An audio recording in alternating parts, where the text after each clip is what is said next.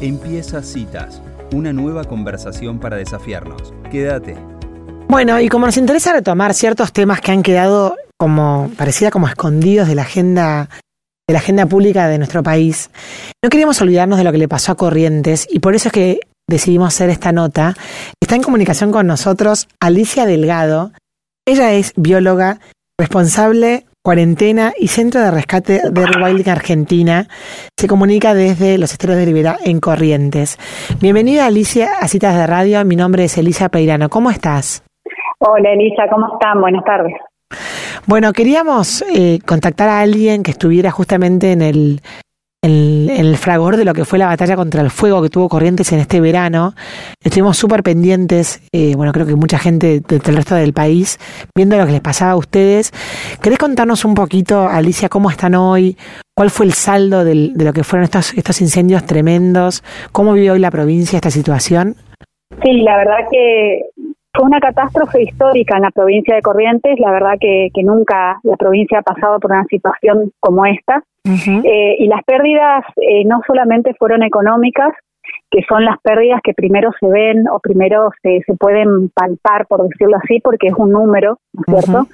Sino que hay una pérdida silenciosa, digo yo, que es la pérdida ambiental, que por ahí no, no se ve tanto en primera medida, uno se pone triste, sí, porque se pierden pastizales, se pierden algunos animales, pero el impacto que tiene eso es a muy largo plazo, ¿no es cierto? Entonces, eh, la pérdida ambiental creo que es algo que ni siquiera todavía se midió cuánto es lo que se perdió ambientalmente eh, y tampoco sabemos cuánto va a llevar volver a recuperar todo.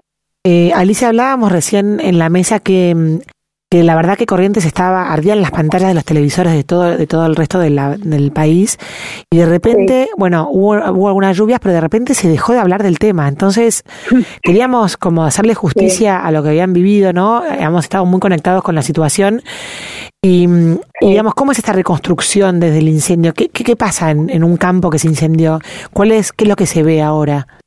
Mira, sí, es verdad, como decís, eh, pero bueno, así son por ahí muchas veces las noticias, ¿no? O sea, eh, hay que dar lugar a otra cosa que quizás empieza a ser más importante que la anterior, entonces eh, suele pasar, suele pasar, pero es verdad lo que decís, que fue una cosa que, que se incendió por todos lados. Eh, yo puntualmente, personalmente, iba de incendio a incendio, tratando de dar una mano a todos mis compañeros que estaban repartidos por todo Iberá, eh, y era una cosa que o sea, te das cuenta que no somos nada, no somos nada ante, ante una situación así, porque teniendo todo el apoyo que tuvimos, que fue inmenso, la Argentina entera se, se movilizó por corrientes, eh, a pesar de tener todo ese apoyo, el fuego hizo un desastre, un desastre.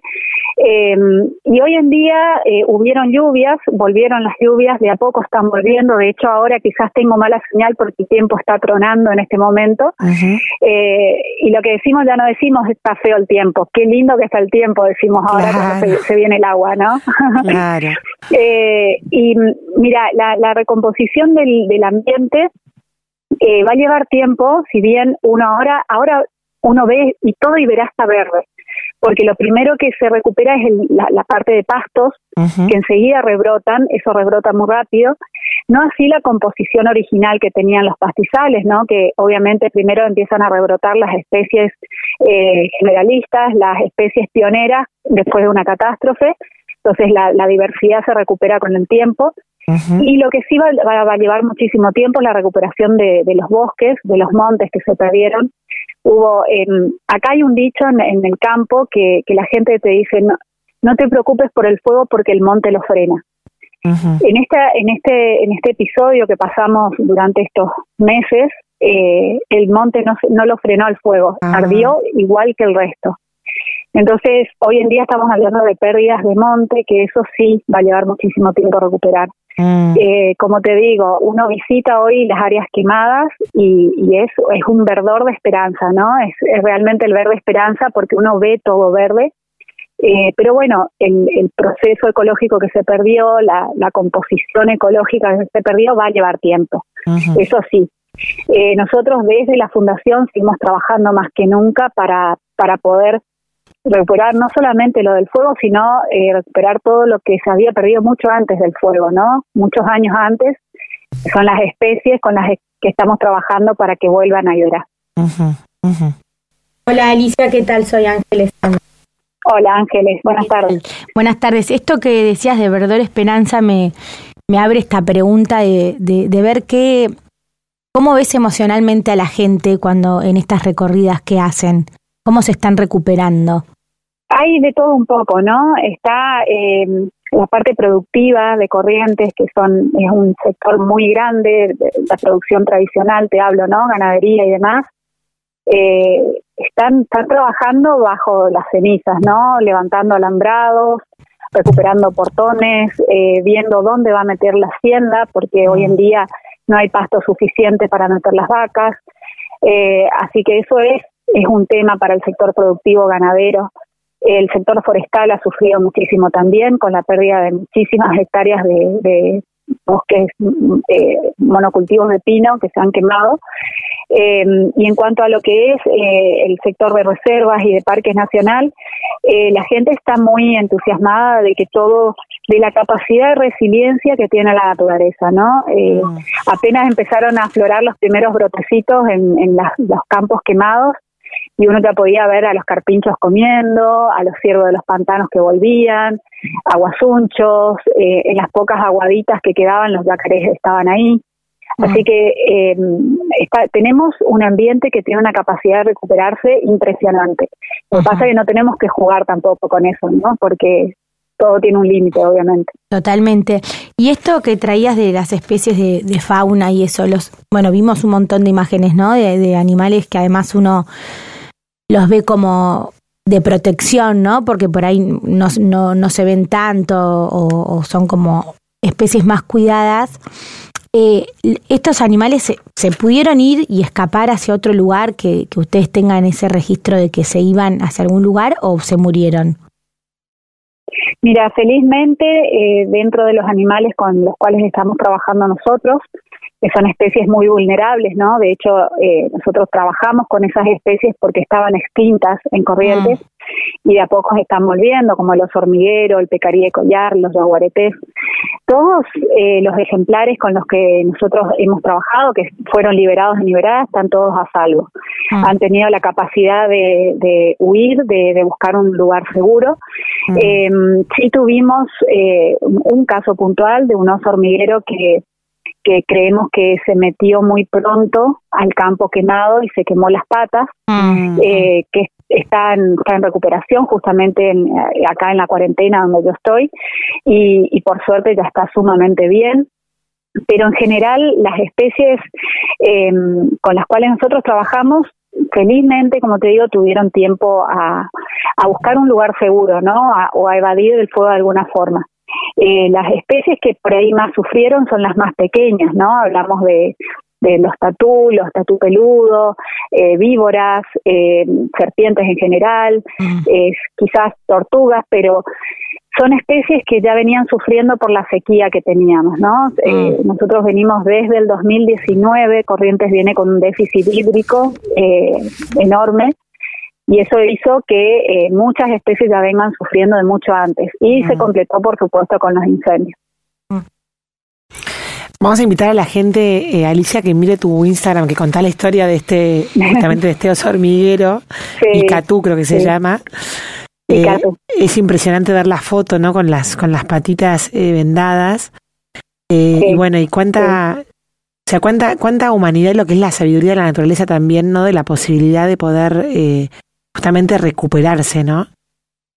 Sí, sí, sí, sí, totalmente. Yo creo que, que no, no somos conscientes, o sea, desconocemos completamente la capacidad y la fuerza que tiene la naturaleza. Así como tienen el poder de, digo, borrarnos de un plumazo, si quiere, eh, tiene una capacidad también de, de recuperarse que es, es enorme, ¿no? Lo que pasa, creo, eso es mi opinión netamente personal, ¿no? Creo que el ser humano está jugando muy al límite con esto de lo cual me parece que los, los únicos perjudicados vamos a ser nosotros. Así que creo que, que es, es un momento, eh, venimos en momento uno tras otro, ¿no? Desde esta pandemia que se desató en el 2020 y de ahí, no sé, si ustedes ven los noticieros, es ahora están inundaciones en Brasil, se está se desmoronan los cerros, eh, así como hoy nosotros tuvimos incendios, nada quita que mañana estemos con inundaciones, y eso no es gratis, o sea, eso no, no viene porque sí. Eh, todo tiene una justificación de, la acción humana principalmente, ¿no? Mm, está bien. Eh, Alicia, y contanos sobre tu responsabilidad. Bueno, le contamos a la audiencia antes de, presentarte que Rewilder Argentina era una fundación creada por, por eh, conservacionistas para enfrentar y revertir la extinción de especies puntualmente, ¿no? ¿Qué quiere decir que sos responsable de eh, responsable cuarentena? Como para que la gente entienda tu rol. Sí, eh, yo eh, como vos decís, estoy como responsable de ese sector, que es la etapa, es una etapa sanitaria fundamental que tenemos que hacer con todos los animales que van a ser reintroducidos, en este caso en Iberá. Eh, es una etapa fundamental porque nosotros lo que queremos es llevar un animal sano al ambiente y no un animal que de repente por introducir ese animal estamos introduciendo alguna enfermedad o algún patógeno, ¿no? Que sea perjudicial para el lugar.